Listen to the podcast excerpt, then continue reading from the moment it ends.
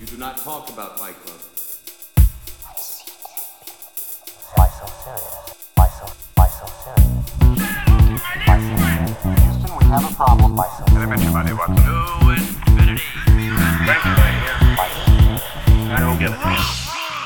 Fala, meus caríssimos ouvintes! Continuamos na quarentena, mas não deixamos de gravar o nosso queridíssimo Cinco Podcast. Eu sou o Lucas Toffoli, Eu sou Vitor Bussolini e estamos aqui de novo, mas no mesmo lugar, de dentro de casa. dentro de casa, e pensando em ficar dentro de casa, continuar dentro de casa, a gente pegou e falou: cara, não tá saindo nada no cinema, então a gente não consegue falar de filmes que estão quentes ali, né, estreando. Mas a gente pode ajudar a galera, como temos feito no Top 3, que está saindo toda sexta-feira. Então continuem acompanhando lá. Quem já curtiu, quem já comentou lá, muito obrigado. São dicas para vocês se divertirem na quarentena. E aí, pensando nisso também, a gente falou: pô, vamos pegar um filme que tá na Netflix, que qualquer um pode pegar, acessar e assistir na hora que quiser.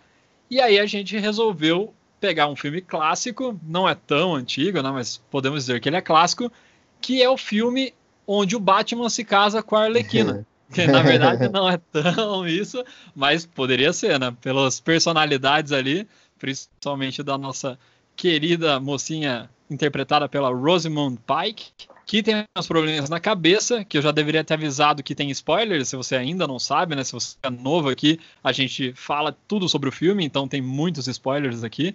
Então assista antes de ouvir. Mas ela não bate muito bem na cabeça, já que eu já disse, então ela poderia ser a Arlequina e o Batman foi uma piadinha infame, porque o nosso querido Ben Affleck é o ator principal desse filme, que é, você já deve saber, né? Se você gosta muito de cinema, se você gosta de um bom thriller, você deve saber que eu estou falando de Garota Exemplar, a tradução escrota para Gone Girl. E é, É. exatamente com o nome que eu quero começar te questionando, Vitor. O que, que você achou Fala. dessa tradução?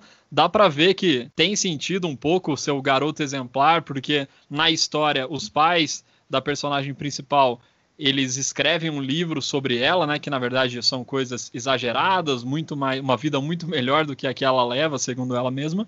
E é Amazing M é o nome, e aí o Amazing é traduzido para exemplar, e é esse o vínculo que eles tentam trazer.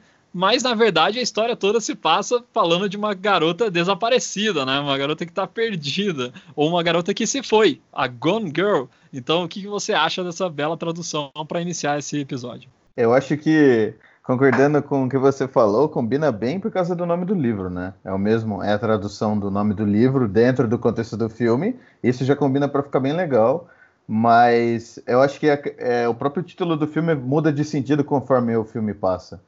Porque ela acaba sendo exemplar por ser exemplar primeiro por causa do livro e em segunda mão ela acaba sendo exemplar pelo ela é uma sociopata exemplar assim não deixa o título não deixa claro em que que ela é exemplar mas conforme o filme vai passando você percebe que ela é exemplar uma sociopata uma assassina exemplar uma uma criminosa exemplar que pensa em cada detalhe que pensa em todas as coisas todos os possíveis caminhos que cada atitude dela vai tomar. Então, mesmo não concordando com nenhuma das atitudes dela e com nada do que ela faz no filme, ela é realmente exemplar. Ela dá de pau em qualquer assassino aí de filme, serial killer que é pego pela polícia. Ela, se ela quisesse, nem ser pega nunca. Então, realmente é uma exemplar. Ó, com essa explicação eu até gosto agora do título traduzido, mas eu duvido muito que quando foram traduzir eles pensaram nisso, porque, cara, eu fiquei até meio puto com isso. Falei, cara, começou o filme, logo nas primeiras cenas ali, né? Você já vai descobrir o que vai acontecer, qual vai ser a- o início da história, né? E aí eu já falei, cara, mas não tem nada a ver com exemplar. Beleza que tem o livro, mas tipo, cara, é Gone Girl, é a garota desaparecida, ou a garota que se foi, né? Então, tipo, como é que. Por que, que as pessoas aqui sempre tentam traduzir de uma forma é, que. Cara, que não é exatamente o que o autor lá, né? O diretor ou o escritor do filme, que ele realmente quis colocar na tela, né? Mesma coisa que eu pegar, lançar um CD de música chamado Lucas é foda. E aí, os caras pegam e traduzem aqui pra Luquinhas e seus amigos. Tipo, pô, cara, eu coloquei o nome que eu quis no meu disco, cara. Não tem como você deixar esse nome original. Então eu já fiquei meio, meio puto ali, mas tudo bem. Também, com essa super explicação sua, Victor, eu até aceito que se chame Garota Exemplar, um filme dirigido pelo grandíssimo David Fincher. Grande David Fincher. E a gente não ouviu falar dele desde 2014, que é quando saiu o Garoto Exemplar, né? Eu acho que ele não lançou mais nada desde então. Ou eu tô enganado? Você está 100% correto, Vitor. Incrivelmente, o David Fincher desapareceu. Ele foi o Gone Boy e ele não tá mais fazendo filmes no cinema, mas a gente sabe que ele se dedicou em produzir e até dirigir alguns episódios de algumas séries. E uma delas aqui já fica a indicação Mind Hunter que é traduzido para Caçador de Mentes, esse aí eu até aceito, é, na Netflix. É uma série original Netflix em duas temporadas e é muito, muito massa essa série. São de uma parte ali do FBI que trata de estudar o comportamento de serial killers para tentar prender os serial killers que estão à solta e também para aprender o comportamento para evitar novos assassinatos, né? Que se criem novos serial killers. Então é muito massa assistir. Eu recomendo, já devorei as duas temporadas assim que elas saíram. E também na Netflix, ele produziu a série Love, Death and Robots junto com o Tim Miller. Então, outra série muito boa. Ela é tipo um Black Mirror, só que com episódios bem curtinhos, ali de 15, 20 minutos. É bem massa também assistir. E só para não deixar passar, ele também é produtor executivo na série House of Cards. Pelo menos nas primeiras temporadas eu tenho certeza. Na última eu já não sei se ele estava envolvido, mas provavelmente está. Normalmente quando o cara é produtor executivo, ele fica do início ao fim da série. Três indicações fortíssimas aí do caro Lucas. É, eu indico Love, Death and Robots também para vocês, que eu acho muito boa. As outras eu ainda não vi mas eu quero muito ver. Até porque Bind Hunter é exatamente o, o campo que a gente gosta de ver o David Fincher. É, psicopatas e assassinos, e nesse caso mais focado em serial killers.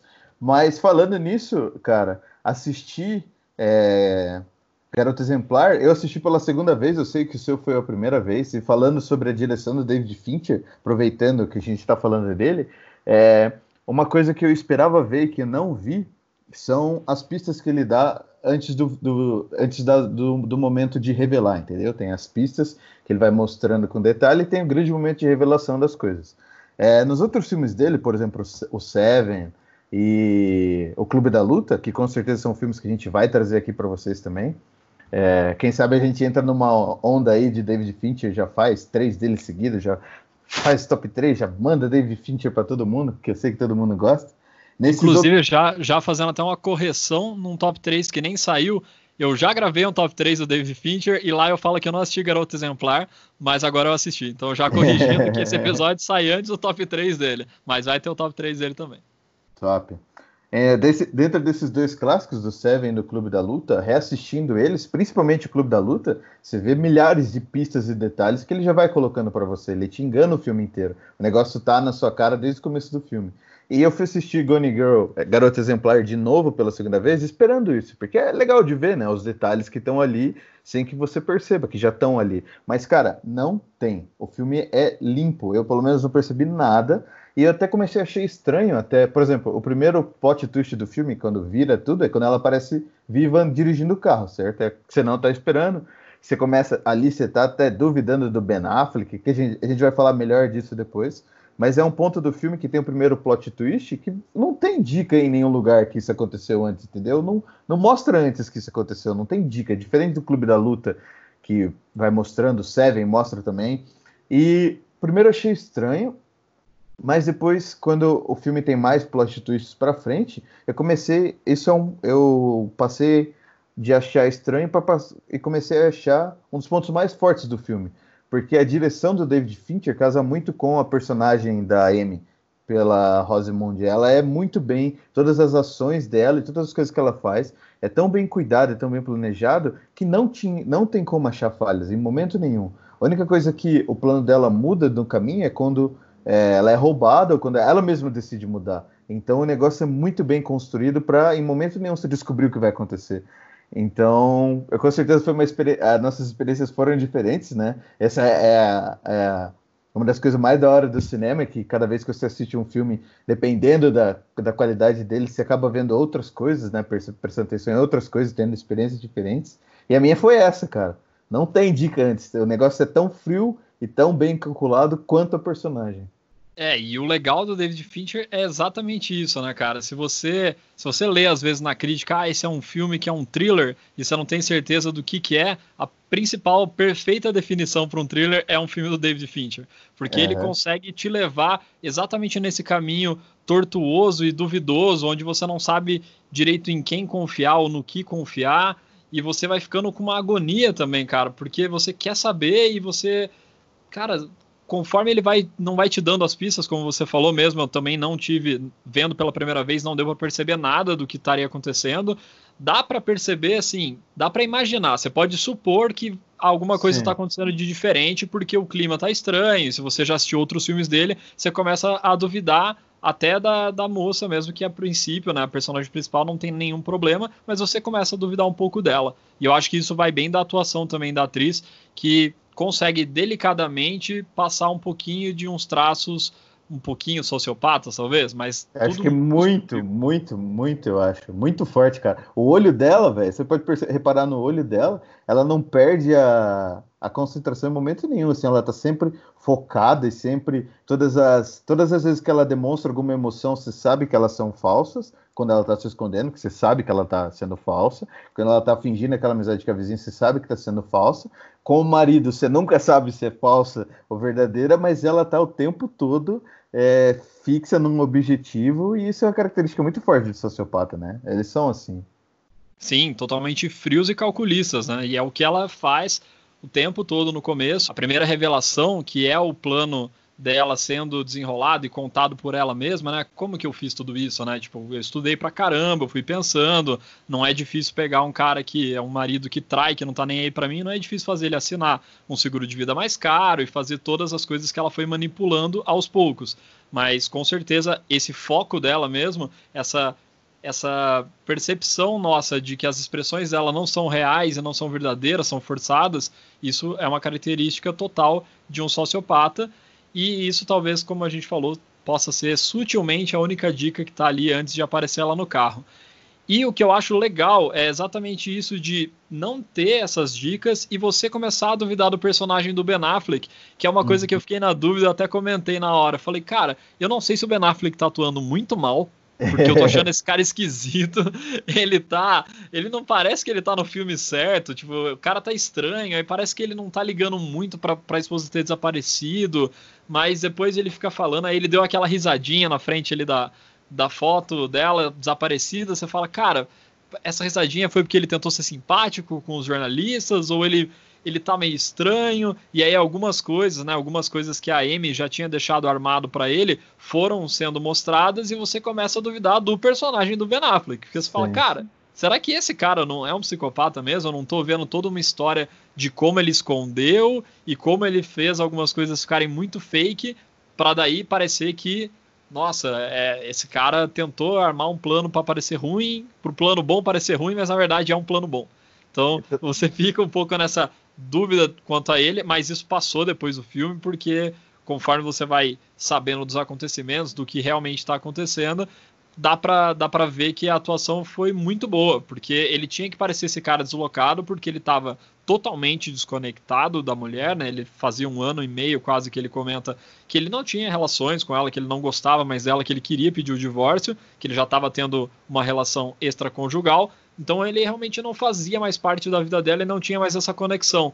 Então acho legal que ele apareceu todo desconexo e o David Fincher, eu acho que diferente um pouco dos outros filmes dele, eu acho que acabou trazendo bastante comédia assim em algumas, alguns diálogos. É, dentro do, de diálogos tensos, alguns pontos de comédia. Por exemplo, quando eles estão fazendo um questionamento ali pro Ben Affleck na delegacia e a mulher fala: pô, como você não sabe o tipo sanguíneo da sua mulher?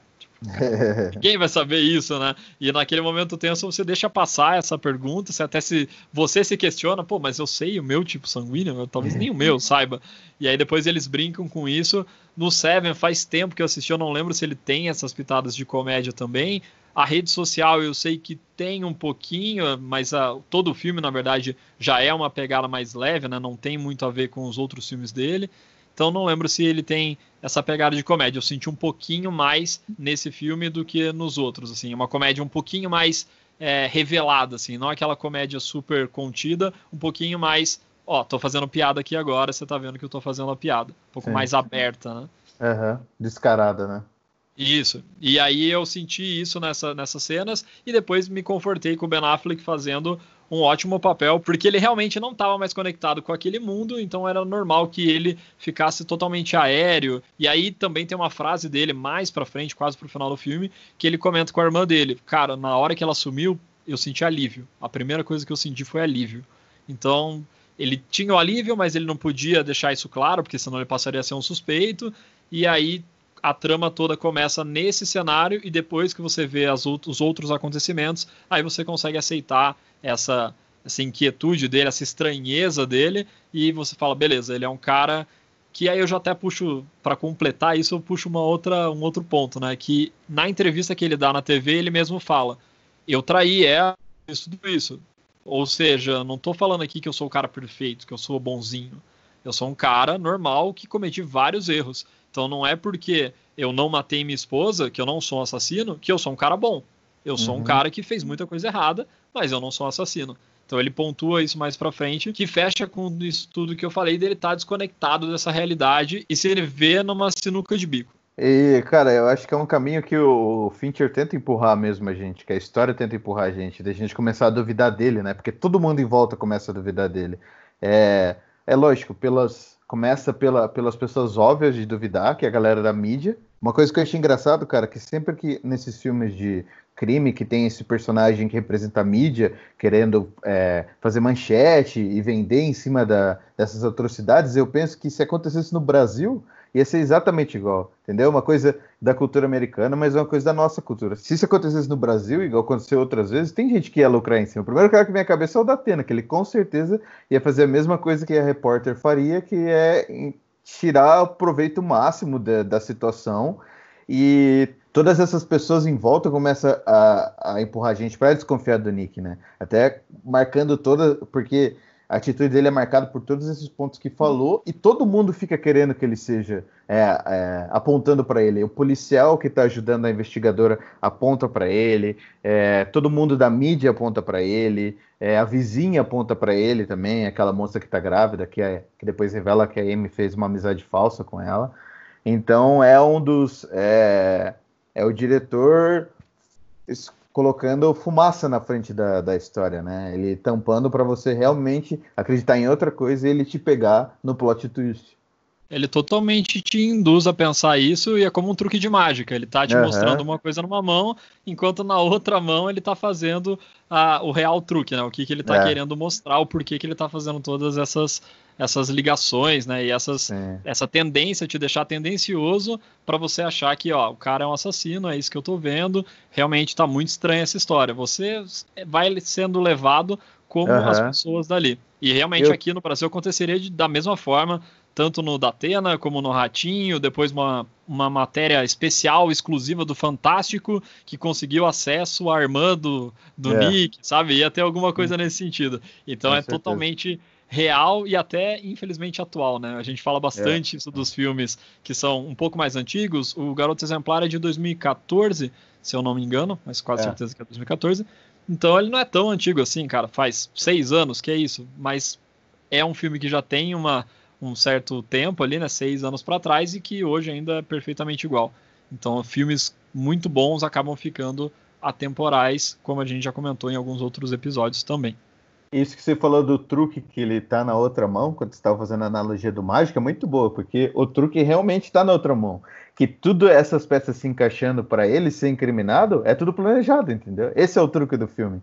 É, é mostrar, fazer todo mundo achar que é ele, quando na verdade é, tá tudo armado pela Amy. Todo, todo ponto, cada coisinha que acontece, cada, ca- cada pista que ela deixa, cada coisa em cada lugar, o diário na, na casa do pai dele, é, o sangue limpado de uma forma muito porca, tudo é pensado, tudo, é, tudo isso está formando o truque na outra mão do mágico, que é incriminar o Nick. E é bem legal isso que normalmente alguns filmes, quando tem essa questão de perseguição, é, muitas vezes as pessoas ficam incomodadas com a, entre aspas, burrice da polícia, né? Cara, a Aham. polícia sempre tá atrás, sempre tá um passo atrás de quem realmente fez o crime. Mas, cara, eu, eu até achei que isso é um ponto forte desse filme, porque mostra, cara, ela teve um ano e meio ali de isolamento praticamente, dela ficar poder pensar nisso dia a dia, aparece ela estudando vários livros, pensando de várias maneiras como fazer, o próprio perder sangue, ela faz de uma maneira totalmente calculada. Depois, mais para frente, vai aparecer também que desde que eles foram para a clínica de fertilização, também tinha já uma, uma maldade ali, já tinha uma coisa planejada, porque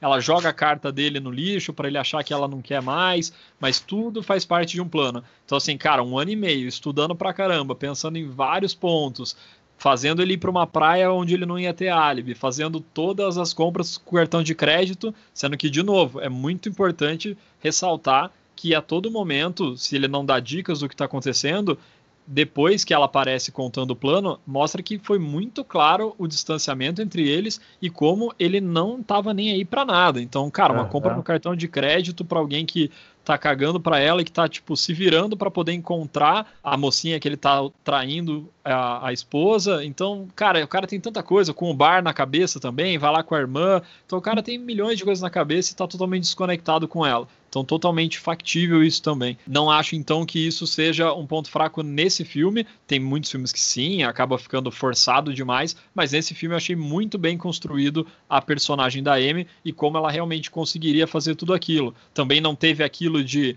força excessiva, ela ser muito mais forte do que ele, por exemplo, em nenhum momento isso acontece, ele é claramente mais que ela forte. É, no momento que ela é assaltada também, ela não reage, né, quando ela tá escondida e a vizinha dela se junta com aquele outro cara e tenta roubar ela, ela não tem força nenhuma para se defender e não se defende também, infelizmente. Infelizmente para ela, né? Ela é roubada, é onde ela tem que recorrer àquele ex-namorado dela. Então, realmente, aquele ponto que a gente comentou sobre o, o, Homem Invisível aqui não tem, né? É tudo, é tudo muito crível.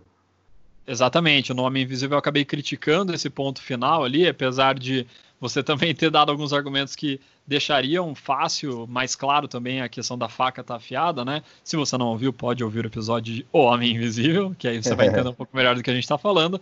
Mas nesse ponto realmente não acontece nada nem parecido. Ela é roubada por um cara super fraquinho, a menina também é super magrela, só que ela também é super fraca. Então, lógico que ela não ia conseguir lidar com essas duas pessoas.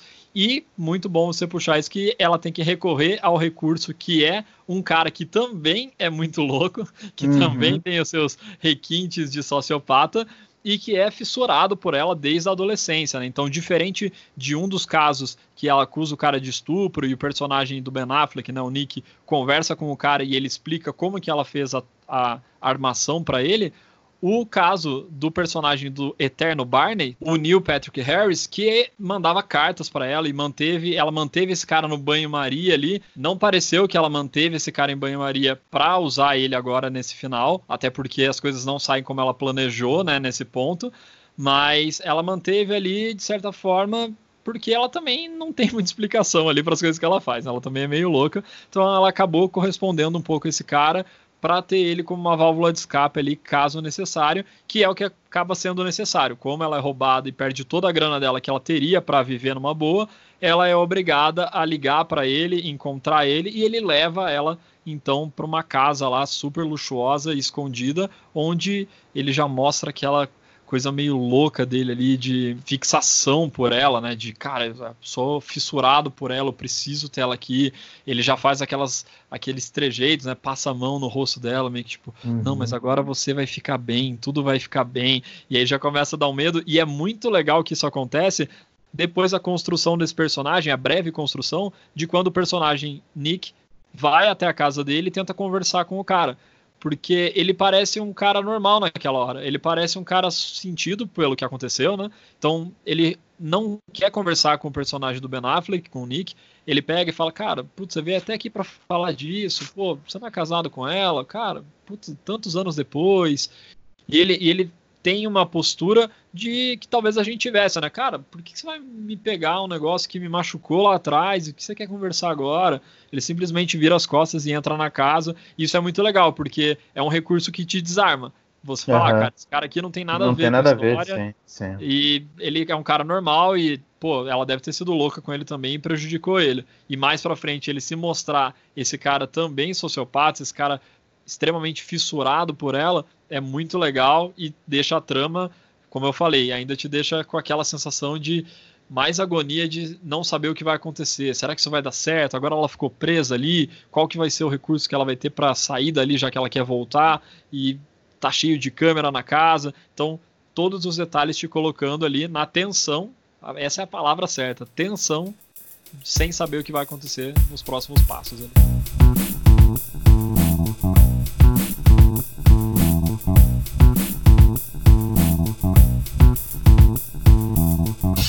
E para escapar desse cara que o Lucas estava comentando, ela usa de novo das suas artimanhas e da sua análise de sociopata. Ela percebe as câmeras e já cria os cenários, já pensando no futuro, quando os policiais forem investigar as, as câmeras e as gravações. Já pensa nos ferimentos no próprio corpo, ela já faz é, uma cena muito forte que ela usa garrafa de bebida para simular o estupro, ela já planeja é, deixar o cara é, transar com ela e, e, o momento que ela vai é, cometer o assassinato. Então, mostre mais uma vez que ela é uma sociopata mesmo e faz, não tem, é, não tem filtro, não, não tem paradas para conseguir o que ela quer. Ela faz o que precisa e retorna para o marido dela, né? Sim, e uma coisa muito legal que a gente vê nesse, nesse filme, que é uma coisa que eu vi em outros filmes que eu assisti recentemente, e que é legal trazer nesse também, que é e é uma discussão que a gente tem também desde Dom Casmurro do Machado de Assis. E por que, que eu trouxe é. exatamente o Dom Casmurro? Que é, cara, você sempre tem que tomar muito cuidado com o narrador, né? O narrador, certo. ele você tem que partir do pressuposto de que ele nunca é confiável, ele nunca é 100% confiável porque ele está dando a visão dele.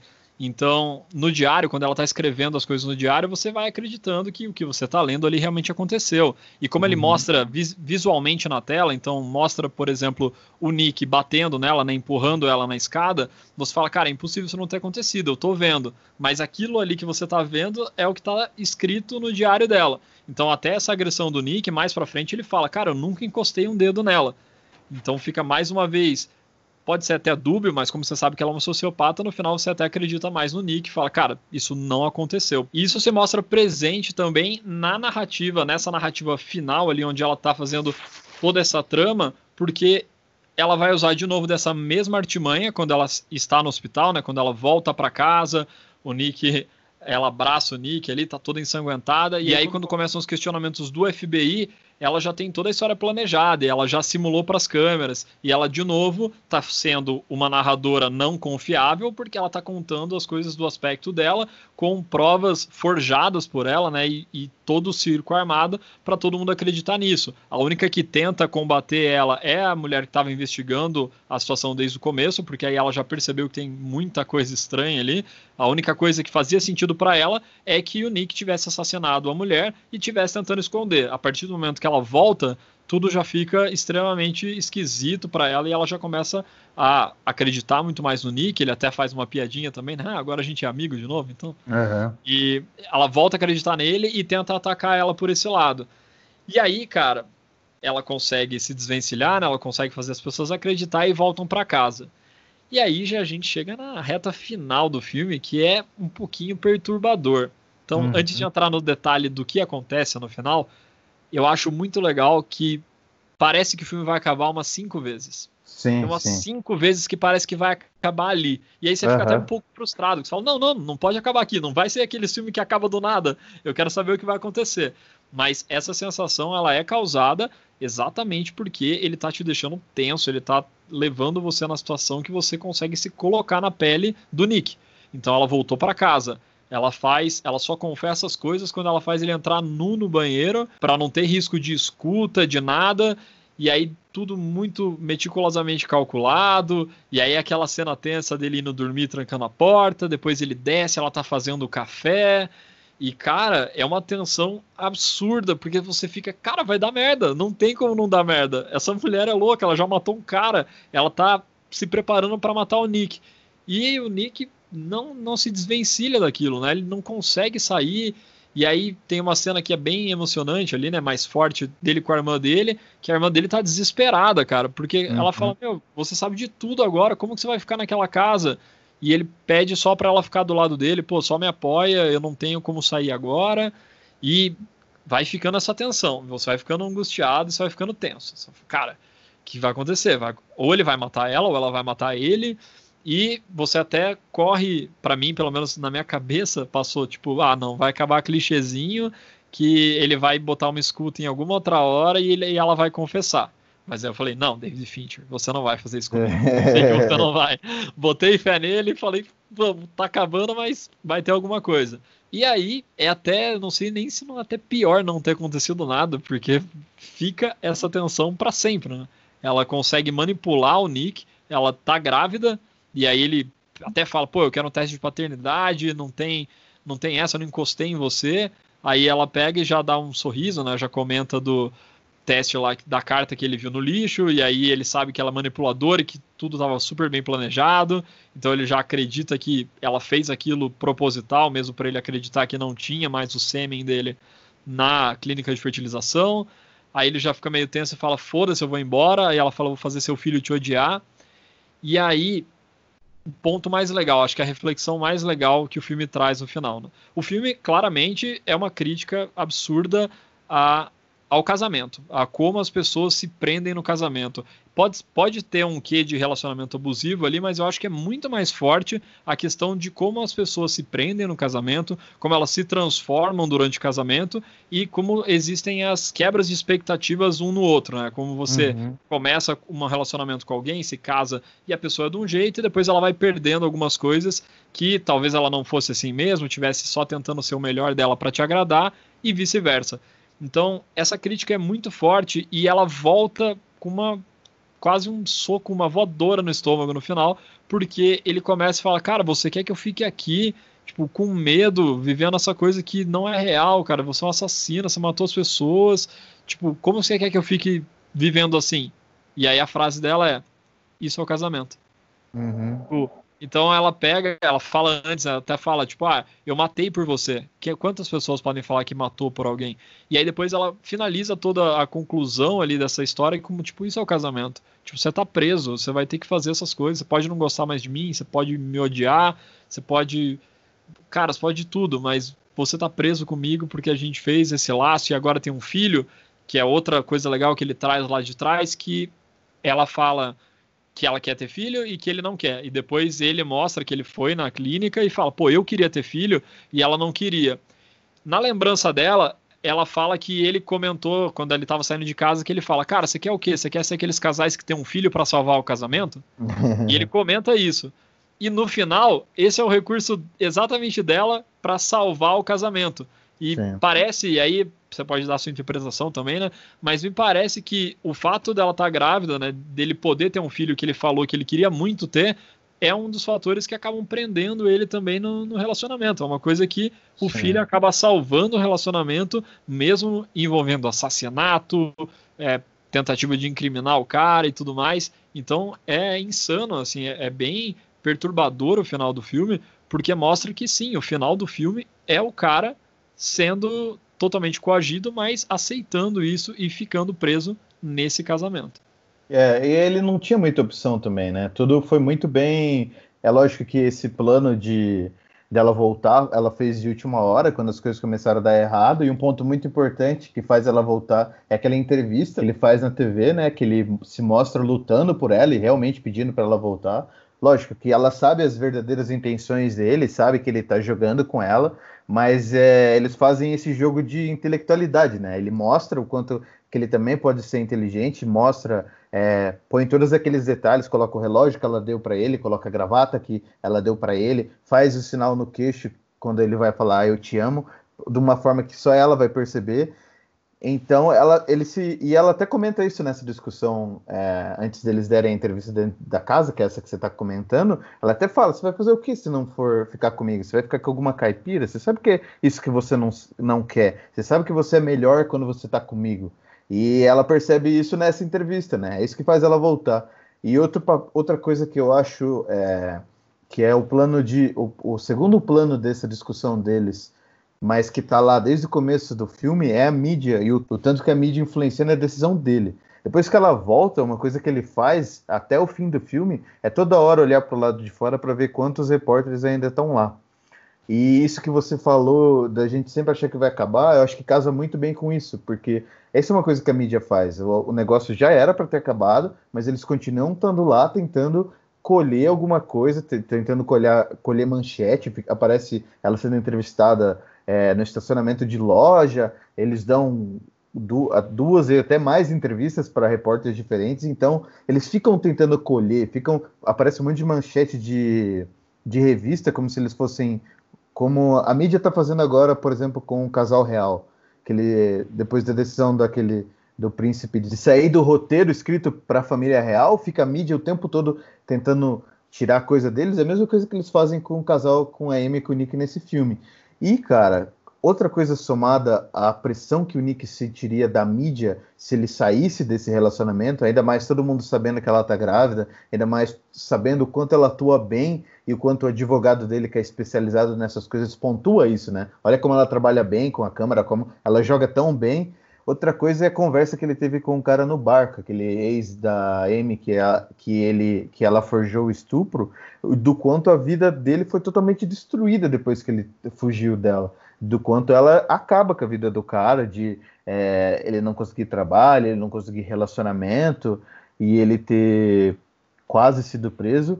E realmente ele fica sem opção, né? Ali ela coloca ele numa sinuca de pico. Eu acho que é o filme todo, Ben Affleck fazendo o Nick numa sinuca de pico. Não tem pro cara escapar. O cara é todo, totalmente conduzido pelo plano dela, né? E é ali onde ele tem que ficar. Tudo isso somado ao que você tá falando do, do dela vai ter um filho, né? Com certeza, muita coisa passando na cabeça do cara, o medo principalmente, como você falou, o cara tem milhões de medos, ele tem o medo dela resolver matar ele de uma hora para outra, ela tem medo dela fazer o filho dele odiar ele, ela tem o medo, ele tem o medo, como aconteceu com esse ex dela, de o cara não conseguir emprego, né? Todo lugar que ele foi, 10 anos desempregado, acho que ele comenta, que uhum. todo lugar que ele ia, ele tinha que falar o precedente criminal, e aí ele teve que aceitar que ele teria assediado ela para ficar mais leve a pena e ele não ser preso, porque estava sendo acusado de estupro, né? E aí no final ficou só um, só um assédio, né?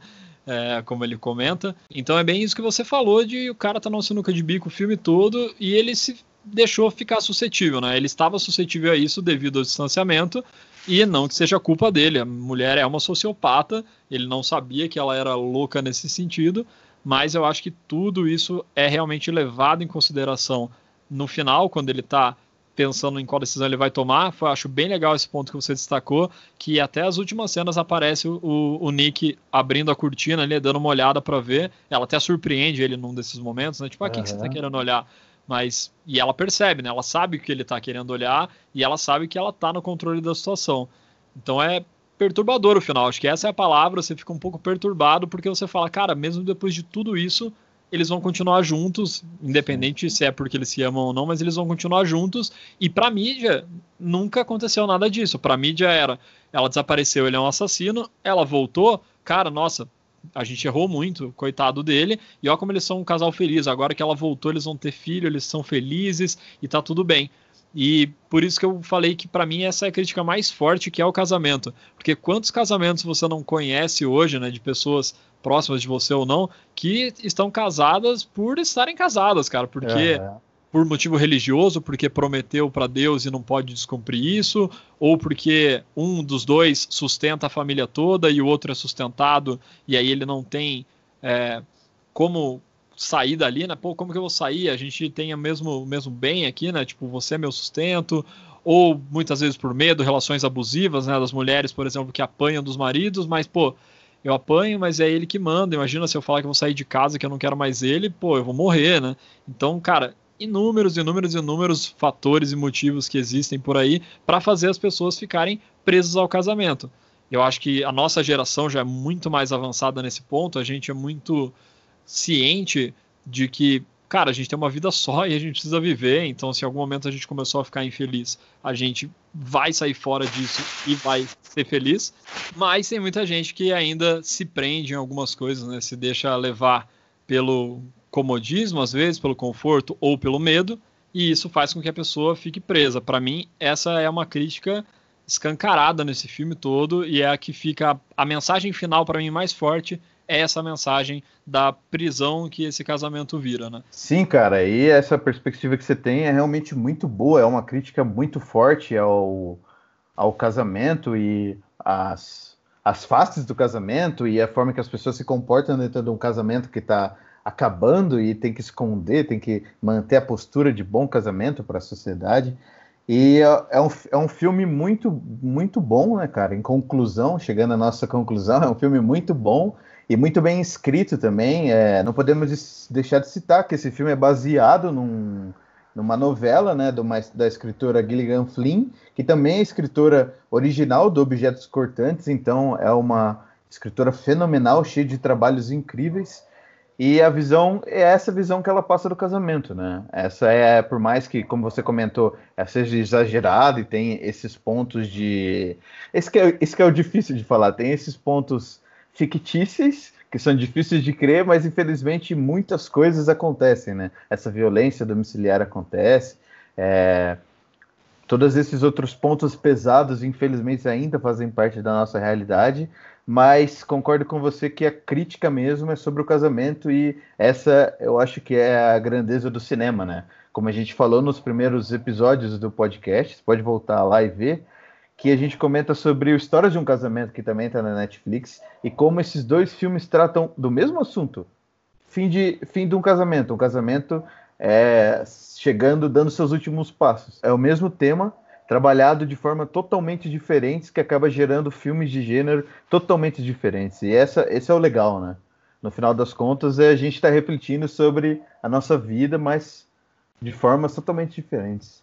E as perspectivas elas são diferentes porque as pessoas têm experiências diferentes, né, que levam as pessoas a isso, mas também isso que eu quis dizer da geração, né? A nossa geração é mais assim, cara, nossa geração que eu quis dizer, o História de um Casamento traz isso muito claro, que é a geração, por exemplo, da personagem da Scarlett Johansson. A personagem uhum. dela simplesmente não aceita que a vida dela acabou simplesmente porque ela tem o um filho e ela trabalha junto com o marido dela, que era o diretor dela no teatro. Então, não, cara, ela simplesmente pega e fala: eu não preciso disso. E no final, dando spoiler de história de um casamento, gente, mas se você acompanha a gente, você já tá ouvindo desde o começo. Se você não acompanha, não, não deixe de acompanhar só porque eu falei isso agora. Mas eu avisei, não vou dar spoiler ainda, então já tá avisado. É, que acontece no final que tudo fica bem, né? No final do História de um Casamento, apesar da história toda ser triste, ter cenas extremamente fortes dessa separação, dos dois tendo que lidar com isso, principalmente o personagem do Adam Driver, mas o final é bom, o final é feliz. É um final que mostra que aquela era a melhor escolha para aquele momento. Então, ele também tinha problemas extraconjugais, ela se sentia diminuída, ela também se sentia isolada. Então, a gente consegue pegar semelhanças, ao mesmo tempo que as perspectivas são diferentes, o caminho final é bem diferente. Mas isso daí também vai muito de a perspectiva da história, das, experiências das pessoas e também do que o diretor quer fazer. Né? A história de um casamento não tem a intenção de ser um thriller, não tem nada a ver com isso. É muito mais. A história de um casamento é mais um drama. E o David Fincher, conhecido por fazer inúmeros thrillers, né? essa coisa de suspense mesmo, e ele faz isso nesse filme. Acho que o único filme do, do David Fincher que não é um thriller deve ser a rede social. Não sei se tem algum outro filme dele que não tem esse aspecto. As séries também tem um pouco desse aspecto. Acho que só a rede social que conta a história do Mark Zuckerberg, né, de como criou o Facebook, é um pouquinho diferente do resto do portfólio do nosso amigo David Fincher. E só pra gente não encerrar sem falar disso também, cara, uma coisa que eu assisti a rede social novamente na semana passada e assisti o Garoto Exemplar pela primeira vez essa semana. E eu percebi uma coisa que é similar nos dois filmes, que um filme não tem nada a ver com o outro, mas é uma coisa mais é. técnica, que é a questão do uso das trilhas, cara. Ele usa demais trilha sonora com, com músicas, não necessariamente músicas só instrumentais, e ele oscila bastante o volume dessa música dependendo da situação que o cara tá passando. Se é uma situação mais de um cara isolado, mais tenso, se o cara tá nervoso, se ele tá correndo para fazer alguma coisa. Então, quando o Mark Zuckerberg na rede social tá indo fazer, fazer os códigos que ele tem que fazer para botar o Facebook no ar. É uma música, cara, como se fosse um rockzão, uma bateria pesada, e ele vai aumentando, aumentando conforme ele aumenta o passo. Eu senti muito isso no Garoto Exemplar também. Ele traz muitas trilhas, cara. Quando ele tá indo pro bar, ou quando ele tá chegando em casa, quando aparece também a Amy lá contando toda a história dela. Eu acho que a presença das trilhas nos filmes dele são bem marcantes, cara. Não, não sei se você teve essa percepção também, mas eu senti que são bem marcantes, assim, não que ninguém faça isso, não estou dizendo que ele é um cara extremamente inovador, mas uhum. é uma coisa que fica marcante positivamente no filme dele. Eu acho que isso ajuda a conduzir você a pensar como ele quer ou a tirar as conclusões que o diretor está induzindo você, mas também te faz sentir emoções. E é isso uhum. que o thriller te faz sentir muita atenção, que eu falei, mas não só atenção, várias outras emoções você acaba sentindo enquanto você assiste esse filme. E esse filme, todos os filmes do David Fincher, todos os filmes que te causam medo ou tensão. Mas além disso, são vários outros sentimentos de pressa, um sentimento de agonia, um sentimento de felicidade, que a trilha está totalmente vinculada com isso. A trilha é o coração do filme que vai te levando a sentir as sensações que o diretor quer passar. A trilha é muito importante, né, cara? Porque tá ativando um segundo sentido seu na experiência de assistir o filme. Fica lá, tudo usando a visão e tal e a trilha tá mexe... você tá ouvindo a trilha e muitas vezes não tá nem percebendo, né? Realmente, David Fincher é incrível na, nas trilhas sonoras. E a gente indicou quase vários filmes dele aqui, quase todos os filmes que ele já fez. Mas mesmo assim, por favor, assistam o top 3 do David Fincher quando ele sair. A gente está colocando ele às sextas-feiras no nosso IGTV. Então lembre-se de seguir o arroba podcast lá nas redes sociais, no Instagram. Lá no IGTV a gente está lançando os top 3, que não chamam top 3, que eu fiz ali. Ele rouba, fiz... ele rouba, essa é a verdade, ele rouba. Exatamente, eu dou uma roubadinha, mas é uma roubada para o bem, porque no final ficam mais filmes indicados para vocês, principalmente nessa quarentena.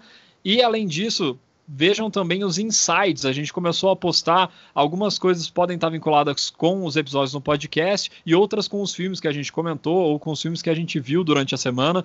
Então não tem uma regra necessariamente, mas a gente está colocando vários insights legais. Então se você acompanhar, a gente já soltou um que eu comentei no episódio do Poço falando sobre o Coringa, né, tentando fazer uma relação entre o jeito que o Coringa age e pensa e o que ele quer provar para a sociedade com o filme Poço, com a mensagem do filme Poço, e também um outro insight que a gente soltou foi a comparação ali com o livro Don Quixote e os personagens do Don Quixote no filme O Poço. Isso também é refletido em alguns personagens lá. Não vou ficar falando muito, vai até lá no Instagram e veja, a gente vai soltar sempre esses insights aí ao longo das semanas e esperamos que vocês curtam também essas viagens que a gente fica tendo aqui e faz sempre para vocês, sempre pensando no melhor para vocês. A gente está sempre aberto a sugestões de filmes, a sugestões para o podcast, a sugestão de tudo. Você está querendo aí conhecer um diretor que você não sabe por onde começar, manda para a gente que o Lucas faz o top 3 deles do diretor para vocês. E é isso aí, pode sempre mandar DM para a gente lá no Instagram dos arroba Syncope Podcast com o filme que você quer que a gente fale, com o diretor que você quer que a gente fale, se tem mais sugestões para a gente falar, coisas que a gente não percebeu, comentários que talvez a gente não tenha feito aqui, estamos sempre abertos para conversar com vocês. Muito obrigado para quem ouviu o episódio até aqui. Estamos aí mais uma semana na luta contra o coronavírus, coronavírus. E antes de finalizar tudo, também um recado importante: a gente mudou o podcast para quinzenal. É isso aí, muito obrigado, até a próxima.